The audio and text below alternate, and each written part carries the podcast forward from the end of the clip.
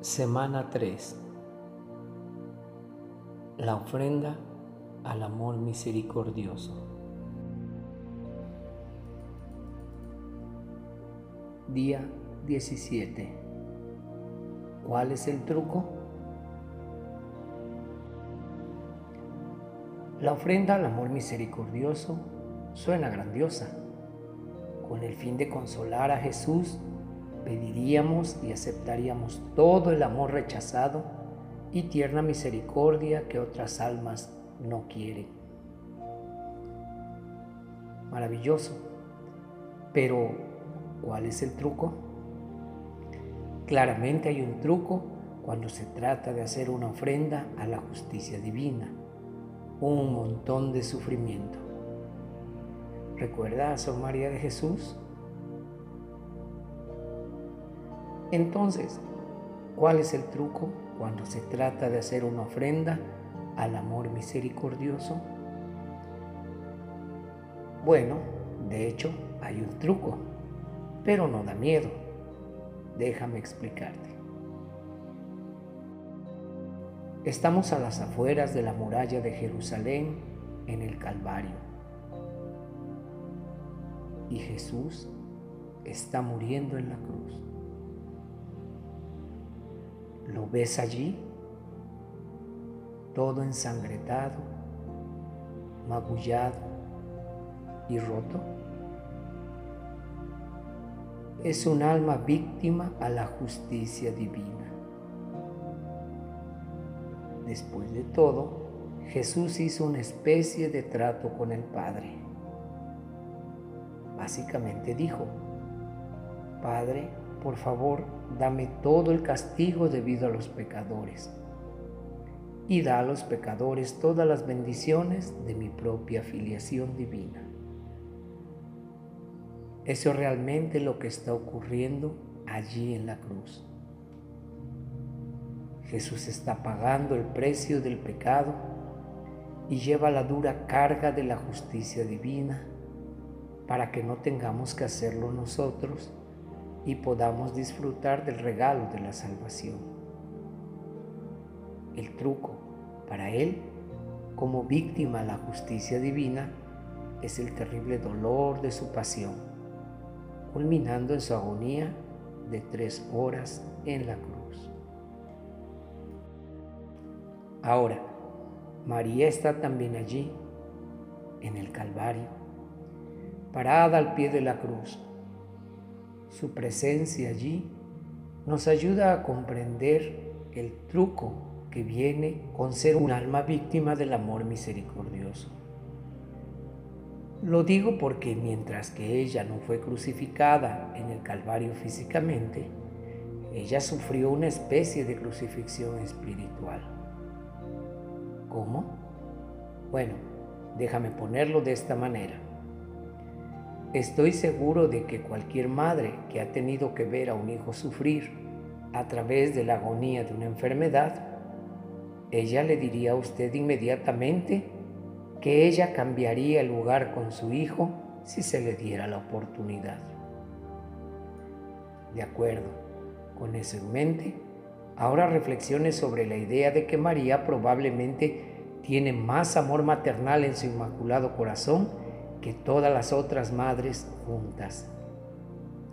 No solo eso, sino que su hijo es el niño más encantador de todos. No solo eso, sino que María tuvo que ver a su propio hijo pasar por un sufrimiento peor del que alguien pudo alguna vez soportar. De acuerdo, Así que todo eso nos debe dar una idea del sufrimiento de María al pie de la cruz. Sin embargo, cuando pensamos en eso, ese sufrimiento no es tan temible. Al menos no es tan repulsivo como la idea de una muerte violenta, sangrienta y tortuosa. ¿Por qué no? Porque el sufrimiento de María en el Calvario era el sufrimiento de compasión. Ahora, compasión significa sufrir con, y tal sufrimiento, por su propia naturaleza, es dirigida hacia otros. En otras palabras, la atención se centra en otra persona, no en nosotros mismos. Y cuando nuestra atención se centra en otra persona, no en nosotros mismos, y cuando nuestro enfoque no está en nosotros mismos, cuando estamos sufriendo a pesar de que nuestro dolor es ciertamente real, a menudo no nos percatamos de ello. Estamos demasiado centrados en el ser amado que sufre.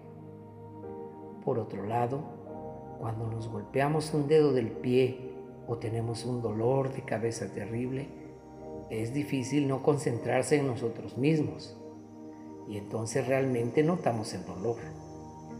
Por lo tanto, en cierto sentido, el sufrimiento compasivo es más fácil de llevar y menos espantoso que el sufrimiento físico. También es algo que llega al corazón de lo que estamos llamados a ser. Como cristianos, nuestros corazones se supone que son misericordiosos. En otras palabras, se supone que debemos ser movidos por la compasión por el sufrimiento de los demás. Desafortunadamente nuestros pecados, los pecados de los demás y los dolores de la vida son muy buenos para endurecer nuestros corazones, que nos hacen menos compasivos, menos misericordiosos y menos como Jesús. Pues bien, la ofrenda al amor misericordioso se trata de ayudarnos a crecer en la compasión y comienza con tener compasión por Jesús. Se debe comenzar por ver que Él desea verter su amor misericordioso sobre los pecadores y que muchos rechazan su amor. Entonces, con el fin de consolar a Jesús, nosotros pedimos toda esa misericordia rechazada. ¿Y qué pasa después? Jesús la da. Su tierna misericordia viene corriendo en nuestros corazones endurecidos, purificándolos y por lo tanto haciéndolos más compasivos, amorosos y sensibles. Por lo tanto, ese es el truco. Ofrecernos nosotros mismos al amor misericordioso es dejar que nuestros corazones sean más profundamente movidos por el sufrimiento de los demás. Es permitir que nuestros corazones sean más como el corazón de San Francisco de Asís, quien, en su gran compasión por Jesús, andaba llorando a gritos. El amor no es amado. El amor no es amado es permitir que nuestros corazones se vuelvan más como el corazón de la Santa Madre Teresa de Calcuta, quien atentamente escuchó el doloroso grito de Jesús desde la cruz, tengo sed. Es permitir a nuestros corazones ser sanados de la indiferencia hacia el dolor y el sufrimiento de nuestro prójimo. En resumen, es permitir que Jesús haga nuestro corazón más como el de Él. Ahora, no se preocupe. Las gracias que curan el corazón de la ofrenda al amor misericordioso, por lo general no llegan todas a la vez. Es decir, Jesús tiende a sanar poco a poco nuestros corazones a medida que vamos viviendo la ofrenda. Pero esto implica un dolor real. Después de todo, la compasión por los que sufren hiere el corazón. Pero es una hermosa herida, la herida del amor. La hermana de Teresa, Celina, Sor Genoveva de la Santa Faz, pone su mejor momento.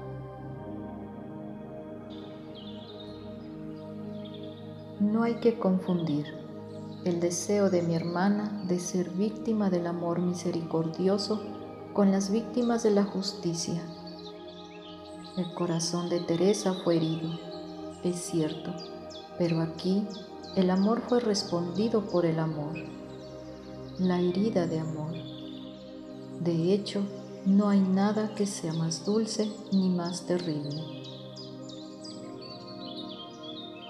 Por lo tanto, la ofrenda de amor misericordioso no solo consuela al corazón de Jesús, sino también, paradójicamente, sana nuestros corazones por herirlos con amor.